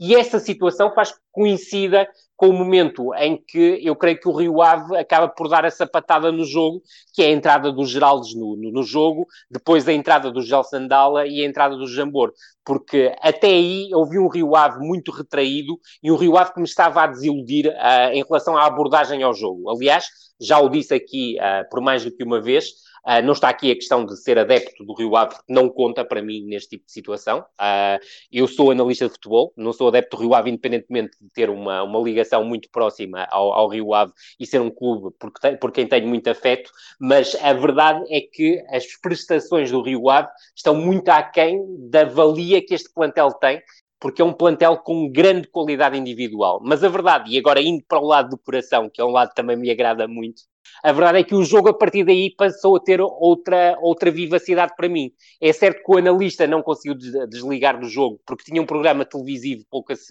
pouco, pouco tempo depois, uh, mas comecei a viver com uma emoção transbordante o jogo e o prolongamento foi uma coisa absolutamente terrível para, para mim. Ou seja, uh, o Rio Ave marca no início, uh, admito que possa ter festejado o gol do Rio Ave e é uma coisa Ainda que é muito admites. habitual. Admito, admito. Admito que uh, festejei o gol dos Geraldes, mas depois o do Gel Sandala, como já estava, já estava fora do, do, do, do, tempo do jogo do Sporting, ainda festejei mais porque estava completamente concentrado uh, no jogo do, do Rio Ave, e aí fui um analista adepto, que é algo muito raro uh, em mim, e depois foi um bocado olhar para o jogo e, e, muitas vezes estava a pensar numa coisa que era, uh, para quem cresceu em Vila do Conde na, na, na, década de 80, como foi o meu caso, E pensava muito nas conversas que nós tínhamos na escola, entre, entre amigos, entre colegas de turma, que é, nós nunca na vida pensamos que seria possível o AC Milan, que é campeão europeu naquela fase da década de 80 em que nós crescemos por mais do que uma vez, e uma delas até contra, contra o Benfica, alguma vez pudesse jogar em Vila de Conde. E ainda mais inimaginável seria ver o Rio Ave vencer o AC Milan. E, e digo-te que durante aquele, aquele tempo, estando atento ao jogo, pensava, pensei muito na, na minha infância, na minha adolescência, nos meus amigos daquela altura, uh, dos meus colegas, principalmente dos meus colegas de turma, que aquilo é, estava a ser um momento absolutamente surreal nas nossas, nas nossas vidas. Uh, e, e, depois era também uh, o, o, conjunto de, de amigos que tenho que me iam mandando mensagens que estavam a delirar com o jogo do Rio Ave sem ter nenhuma ligação afetiva à Vila de Conde ou ao Rio Ave. E isso foi cada, foi cada vez tornando-se mais bonito ao longo, ao longo do jogo. E a verdade é que até aos últimos 5 minutos do, do prolongamento vimos o Rio Ave a conseguir uh, impedir que o Milan uh, tivesse um vendaval ofensivo uh, que lhe permitisse chegar à igualdade. E depois, como é óbvio, nos últimos 5 minutos o Milan apertou mais um bocado, mas o golo, a grande penalidade, que é, do meu ponto de vista, é, é perfeitamente estapafúrdia e, e, e evitável, até porque o Sanologlu estava de costas para, para, para o lance e tenho muitas dificuldades em perceber se a bola passa, ele iria ter condições de receber a bola, mesmo sendo um jogador com qualidade técnica muito, muito acima da média, mas a verdade é que o jogo estava controlado e havia claramente a sensação que uh, era possível chegar à fase de grupos da Liga Europa eliminando o Milan. Depois, nas grandes penalidades, tínhamos a memória daquilo que tinha acontecido há uma semana neste caso já são quase duas semanas, em Istambul, mas naquela, naquele dia fazia uma semana, e que o Rio Ave tinha eliminado o Besiktas na, no, nos pontapés da marca de grande penalidade, ah, e depois quando tu tens três match points a favor do, do, do Rio Ave, ah, era quase impensável ah, perceber que o Rio Ave ia, ia, ia, não, ia, ficar, ia ficar pelo caminho. Há um momento que eu considero incrível, que é o penalti do, do, do Nelson Montes, em que a bola bate nos dois postes e atravessa toda a linha da, da baliza. Era, era algo que eu creio que seria muito interessante, até para a própria história do Rio Ave, que era um jogador local, um jogador das Caxinas, um, que é a comunidade pescatória de, de, Vila de Conde, a marcar o gol decisivo do Rio Ave e que valia o apuramento para, para a Liga Europa, sabendo que o Rio Ave, tendo uma aposta cada vez mais veemente na formação, não está a aproveitar estes jogadores na primeira equipa, e o Nelson de Monte é o exemplo contrário e seria até muito importante em termos um, de exemplo para o clube, para, para os jovens jogadores locais, a ser o herói da terra, a marcar a grande penalidade decisiva. Depois, na questão do que é cheque, sinceramente, eu não fiquei nada convencido que iria marcar o gol. Uh, eu uhum. lembro-me que creio que foi o Luís Freitas Lobo na, na emissão da, da Sport TV disse que o que estava com cara de quem ia marcar o gol. Eu vi uma cara de pânico, muito sinceramente, uh, e não fiquei muito surpreendido quando a bola foi por cima da barra, mas admito que quando foi o Benacer a falhar a grande penalidade e a seguir vinha o Francisco Geraldo marcar a grande penalidade, eu tive a certeza que o Rio Ave ia seguir em frente, mas foi uma certeza que esbarrou no poste.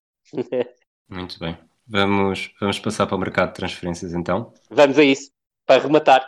Para rematar, uh, já te, acabámos por nos alongar um bocadinho mais do que eu estava à espera, portanto vamos Vou tentar, tentar ser o mais sintético não possível. Não desalongar muito. No Futebol Clube do Porto, começamos por aí. Uh, sai o Daniel Pereira, sai o Alex Telles, chegou o Felipe Anderson, o Malang Sarr, o Gruites, o Tony Martinez também já se estava a esperar há muito tempo, também chega. Verdade. Uh, antes de pedir comentários muito curtos a cada um destas, destes jogadores que chegam, sobretudo. Uh, Pergunto-te se, há, se achas que há algum caminho, tendo em conta que saiu o Alex Teles e, e não há um, um, substituto óbvio, se achas, e, e tendo em conta que o Malang Sarr tanto pode jogar como central pela esquerda ou lateral esquerdo, apesar de ser eh, tendencialmente central, Sim. se vês algum caminho para também o Foco do Porto, o Sérgio Conceição, começar a, a, a testar pelo menos um sistema com três centrais? É, é uma excelente questão, Rui. Uh, acho que, que, que, é uma situação que poderíamos pensar face às características principais do Malang Sarr. Agora, olhando para toda a carreira do Sérgio Conceição como treinador, e sobretudo para um caso específico, que foi quando o Éder Militão foi, uh, jogava no Futebol Clube do Porto e foi deslocado para o lateral direito, de forma ao Pep, para o Pep entrar na equipa, eu creio que será de todo improvável que o, o, Sérgio Conceição, pelo menos de forma continuada, utiliza uma estrutura com três defesas centrais. Admito que, por exemplo, num jogo europeu, possa vir a fazê-lo, mas aquilo que me parece mais provável é que, numa primeira instância, o Malang Sarr seja experimentado como lateral esquerdo. Obviamente, é um jogador de perfil defensivo, é um jogador que vai crescer seguramente como defesa central pela esquerda, ele é um canhoto, uh, é aí que vai fazer carreira, parece-me. Agora, no entanto, é um jogador rápido, é um jogador agressivo, Uh, é um jogador com qualidade no passe e esse aspecto faz sentir muito quando atua como defesa central pela, pela capacidade que tem para variar o centro do jogo ou para procurar a profundidade. E nesse aspecto eu creio que seria crucial na equipa do Futebol Clube do Porto, tendo utilizado como defesa central pela esquerda, porque oferece algo diferente que Pepe e Mbemba não, não oferecem com a mesma qualidade. Agora, aquilo que me parece é que, parece e não, tenho a certeza, é que Malang, Malang Sarr não tem a capacidade que o Alex tem, uh, o Alex Celes tem quer na penetração no último terço, independentemente de ser um jogador rápido e consegue chegar à linha, mas não é aquele jogador tão tremendo a oferecer largura e a atacar a profundidade como o Alex, e depois há uma diferença colossal num aspecto que me parece absolutamente crucial uh, na caracterização de um jogador como Alex Telles, é a capacidade que tem, não só para marcar golos, principalmente na sequência de lances de bola parada, mas para alimentar zonas de finalização quer em cruzamentos, em lances de bola corrida ou em lances de bola parada. E aí o Malang Sarr tem claramente dificuldades a nível do cruzamento.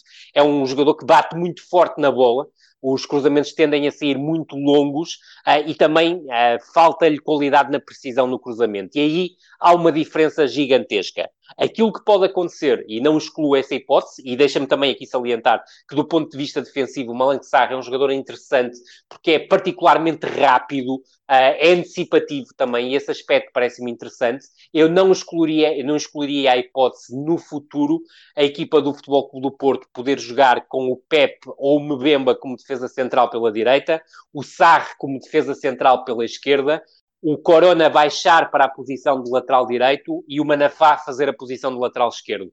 Não excluo esta possibilidade, ainda que me pareça que o Malang Sarr, nos primeiros tempos, poderá ser experimentado ao lateral esquerdo e até na questão da Liga dos Campeões pode ser um jogador importante nesse sentido, a jogar e a equilibrar mais do ponto de vista defensivo a equipa. Muito bem. Uh, pequenas análises ao Felipe Anderson e ao Grujic? Ah, o Felipe Anderson é um craque que chega ao futebol português. Obviamente, aqui há um, há um aspecto que me parece crucial. O Felipe Anderson é um menino da, da vila da altura do, do, do, do, Ganso e do Neymar no Santos, surge numa, numa fase posterior, mas acaba ainda por ser contemporâneo. Depois vai para a Lazio e na Lazio tem um, um sucesso retumbante e acaba por ser, eh, eu, vou, vou, utilizar isso na edição da manhã do Record, uma espécie de Errol Flynn de capa e espada no futebol sexy da Lazio, uh, porque foi um jogador determinante para dar, o, para dar um pulo qualitativo na, da, da Lazio, e depois vai para o West Ham, com Manuel Pellegrini como treinador. E se Manuel Pellegrini é um treinador claramente ofensivo e de um futebol que procura ser atrativo, depois com a sua saída e a entrada do David Moyes, chega o futebol tosco à equipa do Ham e a perda de espaço do Felipe Anderson. Só assim é que o Futebol Clube do Porto, no último dia de mercado, consegue contratar um jogador desta dimensão, um internacional brasileiro, um jogador capaz de fazer a diferença e que creio que pode ser um dos protagonistas da época em Portugal e que vai conseguir uh, fazer a sua estreia na Liga dos Campeões e eu creio que esse é um ponto uh, muito importante na sua transferência para o futebol português. O, o, o Felipe Anderson, ao serviço da Lazio, tinha participado em qualificações para a Liga dos Campeões, mas nunca tinha estado numa fase de grupos e isso é extremamente atrativo. Em relação ao seu posicionamento na estrutura de Sérgio Conceição, seja em 4-3-3, seja em 4-4-2, parece-me claramente o homem que vai partir do corredor esquerdo em direção ao corredor central. É exatamente o jogador que, que no início de setembro o Sérgio Conceição definia como o jogador que faltava ao plantel para oferecer um bocadinho mais de, de, de criatividade à equipa e Felipe Anderson tem isso, tem chispa, tem velocidade de execução, tem qualidade na definição, é um jogador muito forte a invadir as entrelinhas e eu creio que esse aspecto será absolutamente determinante e depois a fornecer apoios aos avançados. É um jogador com qualidade no passe ruptura, tem a tal qualidade técnica e de drible que lhe permite criar desequilíbrios num contra um e não sendo um finalizador nato, é também um jogador com capacidade de definição através do pé direito. Portanto, um excelente reforço. Em relação ao Grujic, surge claramente como uma oportunidade de mercado, uma excelente oportunidade de mercado para o Futebol Clube do Porto, digo-te, e acrescento, porque com a perda de Danilo, e com Danilo perde também uma referência, perde o seu capitão e o líder do balneário, admito que o Pep possa assumir facilmente essa, essa função, porque já o vinha a assumir, se, se reparares, muitas vezes quando o Futebol Clube do Porto tem insucessos ao longo, e não tem sido tantas vezes assim, uh, ao longo dos últimos dois, três anos, o Pep tem dado muitas vezes a cara, tem sido o primeiro a dar a cara e diante do Marítimo foi ele a dar a cara no final, no final do jogo. A verdade é que me parece que o Grujic é um jogador que vai adaptar-se como uma luva na, na, na, no modelo de jogo de Sérgio Conceição.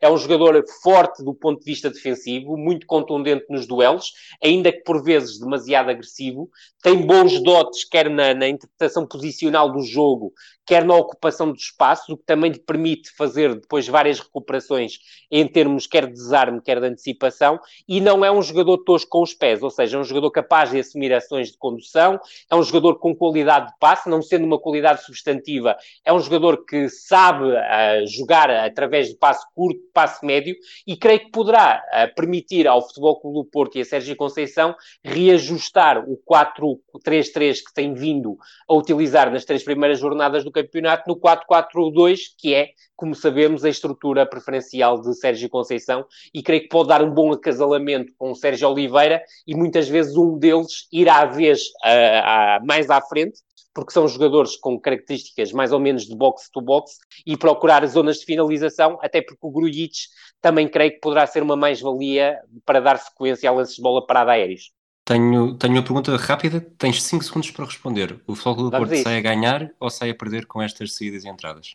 Do meio campo para a frente fica claramente a ganhar, do ponto de vista defensivo perde a uma unidade muito importante que é o lateral esquerdo, não só pelo que oferecia do ponto de vista defensivo, mas sobretudo pelos desequilíbrios e pelas assistências que permitia ao Futebol Clube do Porto ter em momento ofensivo. E esse aspecto parece-me crucial. Agora, do meio campo para a frente, fica uma equipa mais forte. Ok, 75% da tua resposta foi desqualificada por, por tempo escutado. Vamos para a luz, não houve nenhuma saída. Uh, já tínhamos falado da saída do Ruben Dias, o Carlos Vinícius também sai entretanto. Mas, Sem dúvida. Mas vamos, vamos centrar no, no, no, central que chegou. O JJ pediu e o central chegou. Uh, o Todibo, achas que hum, vai ter espaço? E uma pequena análise também ao jogador. Claro que sim. Ah, o Todibo é um, é um central selvagem. Não é por acaso que ah, aos 20 anos já tem experiência na, na, Primeira Liga Francesa, na Primeira Liga Espanhola, na Primeira Liga Alemã e na Liga dos Campeões. Portanto, isto não, não é exatamente uh, brincadeira. É um futebolista muito selvagem, com uh, também uma velocidade fora do comum, com um gosto enorme pelo risco que, que faz com que muitas vezes sendo o último homem, busca o drible, mas é um defesa central em bruto que eu creio que poderá crescer muito com Jorge Jesus. Se me perguntas, seria a primeira opção de Jorge Jesus?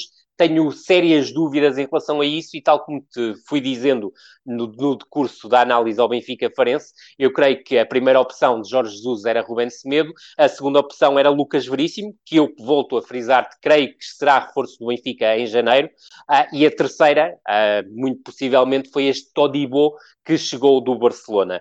Aquilo que me parece é que Otamendi uh, e Vertogen serão a dupla titular e que o Todibo aparecerá como terceira opção para o eixo da defesa, suplantando um Jardel que está praticamente sempre lesionado e um uh, Ferro que infelizmente uh, para a carreira do jogador, não me parece contar muito para Jorge Jesus e era um defesa que eu continuo a achar que, devidamente aproveitado, tem muito a oferecer a esta equipa do Benfica pela qualidade que tem na primeira fase de construção e pela capacidade que tem no passe vertical para queimar linhas. Em relação ao Todibo, e para rematar, eu creio que é um jogador com potencial tremendo. O Benfica fica com a opção de compra sobre o jogador, não obrigatória, mas uma, uma opção de compra que pode ser muito interessante para o Benfica. Eu creio que está fixada em 15 milhões de euros. É, implica, é certo, um investimento, mas estamos a falar de um defesa central, tal como te disse, já com experiência nos, em três grandes campeonatos e que me parece ter condições fora do comum para um defesa central. Faz lembrar o, o David Luiz Imberbe, se quiseres, Uh, e, e, como o acasalamento, e pegando esta expressão que o, o, Jorge Jesus tanto gosta, o acasalamento entre o Jorge Jesus e o David Luiz foi tão perfeito, eu creio que o, o acasalamento do Jorge Jesus com o Todibo, se o Jorge Jesus tiver disponibilidade para tal, também poderá ser muitíssimo interessante, porque é um jogador com bola, tem uma qualidade substantiva e creio que pode afinar e perceber melhor os comportamentos de última linha e tornar-se num defesa central que defende de forma mais consistente, porque tem todas as características para o fazer. Vamos para o Alvalade. Saiu Vamos para o Alvalade. Entrou o João Mário. O João Mário já toda a gente, já toda a gente sabe como é, não é? Mas Sem dúvida. começo pela pergunta rápida para 5 segundos. O Sporting sai a ganhar ou a perder? O Sporting sai a ganhar, claramente. Uh, eu, eu, sei que há muitas pessoas que gostam muito do Wendel, eu não era um dos principais, uh, aliás, minimamente, uh, um dos, um, um, alguém que considera o Wendel uma, uma mais-valia indiscutível. É um jogador interessante, mas não é um jogador sobretudo em termos de qualidade de passe, qualidade de, de, de, de circulação de bola, não é um jogador que, que, que, seja diferenciador, é sobretudo um jogador que é capaz de aliar pressão, a condução e alguma capacidade de finalização. Agora, com João Mário chega um cérebro ao meio-campo do Sporting e um jogador que pode transportar o futebol do Rubén Amorim para outra dimensão. Aqui a minha principal questão e a minha principal dúvida é se João Mário tem o perfil de médio que Rubén Amorim pretendia ou se neste caso foi a direção do Sporting a impor o jogador a Rubén Amorim. Porque se nós olharmos para o meio-campo do Sporting, para os jogadores que normalmente atuam Exatamente. Para os jogadores que normalmente atuam no, no meio-campo do, do, do, Sporting, vemos jogadores que são muito mais de pressão, muito mais de esticar jogo, ou deles próprios esticarem uh, e, e, e, jogarem muito sem bola. E João Mário é exatamente a antítese. É o jogador que gosta de ter bola no pé, é um jogador com qualidade de passe muito acima da média, é um jogador com uma qualidade técnica absolutamente superlativa, com os pés de veludo que trabalha muito bem em espaços curtos uh, e que vai obrigar claramente o Sporting a ter mais bola, porque o João Mário não é um jogador de correria, nem é um jogador de reação à perda de bola forte. É, não são essas as suas características. É muito mais um jogador para ser protagonista num futebol enliante. E era exatamente onde eu ia chegar. Uh, falámos há pouco do, de como o Vieto, como falso 9 e com duas flechas na frente. Uh. Com o João Mário e com o Pedro Gonçalves, uh, alguma, alguma coisa vai ter de ceder. Ou um vai ser suplente, certo. o que eu acho que é um desperdício tendo em conta a qualidade técnica dos dois. Há aqui ou uma então, hipótese. Ou então, diz-me. É, há uma hipótese que é o João Mário jogar como 8, o Pedro Gonçalves passar a falso 9 e o Vieto ser avançado de ataque à profundidade.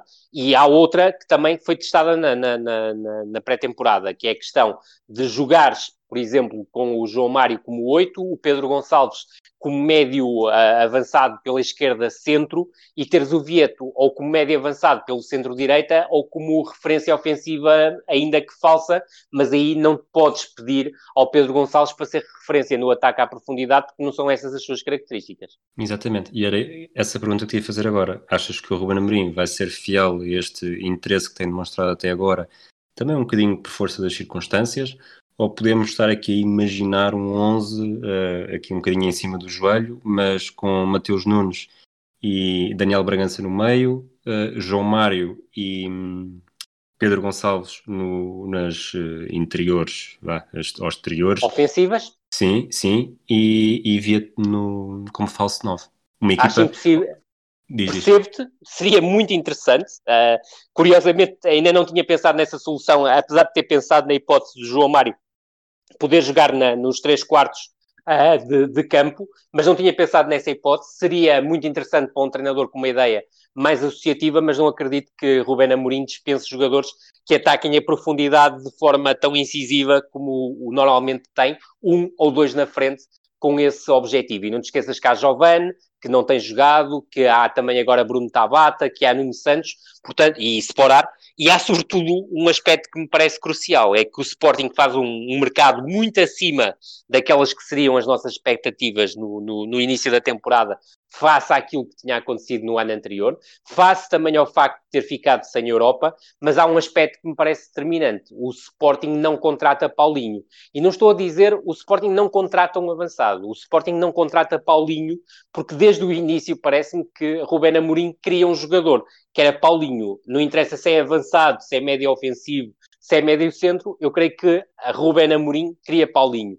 E ao querer Paulinho significa, muito possivelmente, que Ruben Amorim queria um avançado de referência, que fosse contundente no ataque à profundidade, que tivesse capacidade de finalização, porque me parece, eh, pelas opções que Ruben Amorim tem tido, que não acredita tanto em separar quanto isso, uh, e permitiria aqui, provavelmente, a tal associação de poder jogar com João Mário como oito, Pedro Gonçalves uh, e o Vieto como uh, os tais segundos avançados, um pelo centro-direita e outro pelo centro-esquerda, e teres o avançado que também te permite esse jogo associativo que há pouco falavas, porque Paulinho tem muito essa capacidade para jogar de costas para a baliza e associar-se com os médios ofensivos, como visto em Tondela, por exemplo, ou que, que fez com o Yuri Medeiros uh, e com o Ricardo Horta. Então, para terminar, para ver se, se percebi bem, tu achas que o mais provável é acabar por ter por haver um Sporting um pouco assimétrico, com pelo menos uma referência no, nesse tal ataque à profundidade, que pode ser pode ser Nuno Santos, pode ser Tiago Tomás, pode ser eventualmente pode ser Giovanni Cabral, mas Exatamente, ou até Tabata. E, mas depois do outro lado, entre Pedro Gonçalves e João Mário. Um, um a oito ad, e outro, e outro do, nessa tal posição ad, de três ad, quartos. admito que sim, ainda que também me pareça haver a tal hipótese que eu te coloquei, que é o João Mário ser oito, o Pedro Gonçalves ser o jogador, uh, o falso nove, se quiseres, e o Vieto e depois outro dos avançados serem as, as referências no ataque à profundidade, okay. porque eu creio que o Vieto também tem características para o ser, ainda que me pareça que o papel que mais o favorece, e já o tinha dito época passada quando chegou ao Sporting, é o papel de novo ao falso novo, porque lhe dá a tal mobilidade que ele gosta para ser decisivo em várias frentes, não só em zona de finalização. Ok. Vamos, estamos mesmo no final. Queres sacar mais uma ou duas contratações que possam ter surgido nas, nas restantes equipas de fecho de mercado, não necessariamente durante a época, que essas, durante a pré-época, já falámos? Sem, sem dúvida alguma. Tínhamos muito que falar, se calhar até no próximo episódio, aproveitando a paragem para as seleções, podemos dar uma vista de olhos rápida por, a, por algumas das aquisições. Salientar principalmente que o, que o Famalicão se reforçou muito uh, e reforçou-se muito nos últimos dias. A chegada do Diogo Queiroz, vindo do Futebol Clube do Porto, com um contrato a tempo inteiro com a equipa do, do, do Famalicão, mas com o Futebol Clube do Porto a ficar com uma percentagem do passe. Chegou também Gil Dias, que já se estreou. Chegou também Diego Souza para o ataque, também me parece um reforço muito importante. Obviamente, salientar a chegada do Fábio Coentrão ao Rio Ave, um regresso após um ano e alguns meses de, de paragem. E creio que essas são, do último, dos últimos dias, uh, as aquisições mais, mais sonantes. Uh, deixo também aqui um nome, Dora Yan, o avançado israelita que chegou do, do, do Bnei Yehuda à formação do Passos de Ferreira. É um jogador também muito, muito interessante.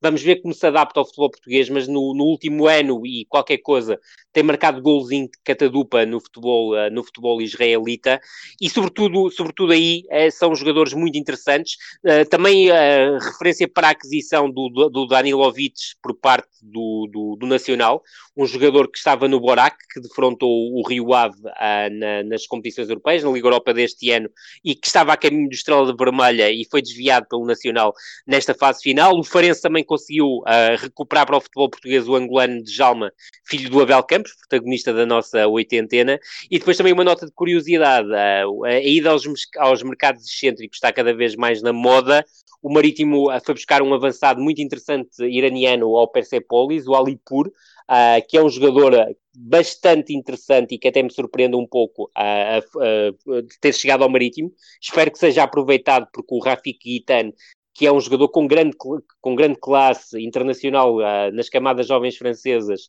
já nem sequer faz parte dos 18 de Elite Vidigal, uh, e depois também uh, deixar-te aqui uma nota, porque acho que pode ter alguma piada, que é o, o malaio Safawi Razid, que é um craque do futebol malaio, é um, uma verdadeira estrela do futebol malaio, um canhoto que joga a partir da direita, que chega ao Portimonense, mas eu tenho sérias dúvidas que tenha uma adaptação rápida a uma realidade competitiva bem mais agressiva e com muito menos espaço uh, daquela que está habituado. Tu disseste aí uh, há pouco do, da nossa oitentena e eu acho que não tenho, não tenho ideia de, termos, de eu ter já, já ter feito essa introdução, talvez no episódio da apresentação. O, Anatomia da Bola é um podcast que faz parte do projeto Hemisfério Desportivo, que tem podcasts como o Matraquilhos, que foi onde falámos, onde fizemos as rubricas da oitentena e da noventena, onde falámos individualmente de cada uma dessas épocas, com num total Verdade. quase, juntando os, os, as duas rubricas, quase 40 horas de, de análise às, às temporadas. O, Imperdível, também, diria. 24 segundos, um podcast da NBA, o Desconto de Tempo, sobre várias modalidades, taxa olímpica, sobre figuras olímpicas, Última Chicane de Fórmula 1, o pioneiro sobre atletas que quebraram barreiras na história e ainda o Atlas de Bolso, que mistura viagens com desporto. Rui, para terminar, tem falta escolher o jogo da, da jornada 4. Está... Vai, ficar, vai ficar adiado para a próxima semana, não é, Rui? É, preferes falar só na próxima semana? Acho que sim, porque assim já estamos mais perto do jogo e até podemos deixar uma sugestão aos nossos, aos nossos ouvintes e aos nossos amigos que nos acompanham nesta viagem, que é escolherem o jogo da quarta jornada, sabendo que não podem escolher nenhum jogo dos três grandes. Ok, três grandes nem Sporting Braga. Nem Sporting Braga, que era o que, que nós tínhamos combinado. Falamos sempre, exatamente. Exatamente. Rui, um abraço. Até, para, Grande abraço, até à próxima Rui. semana e abraço Até à próxima semana e abraço a todos.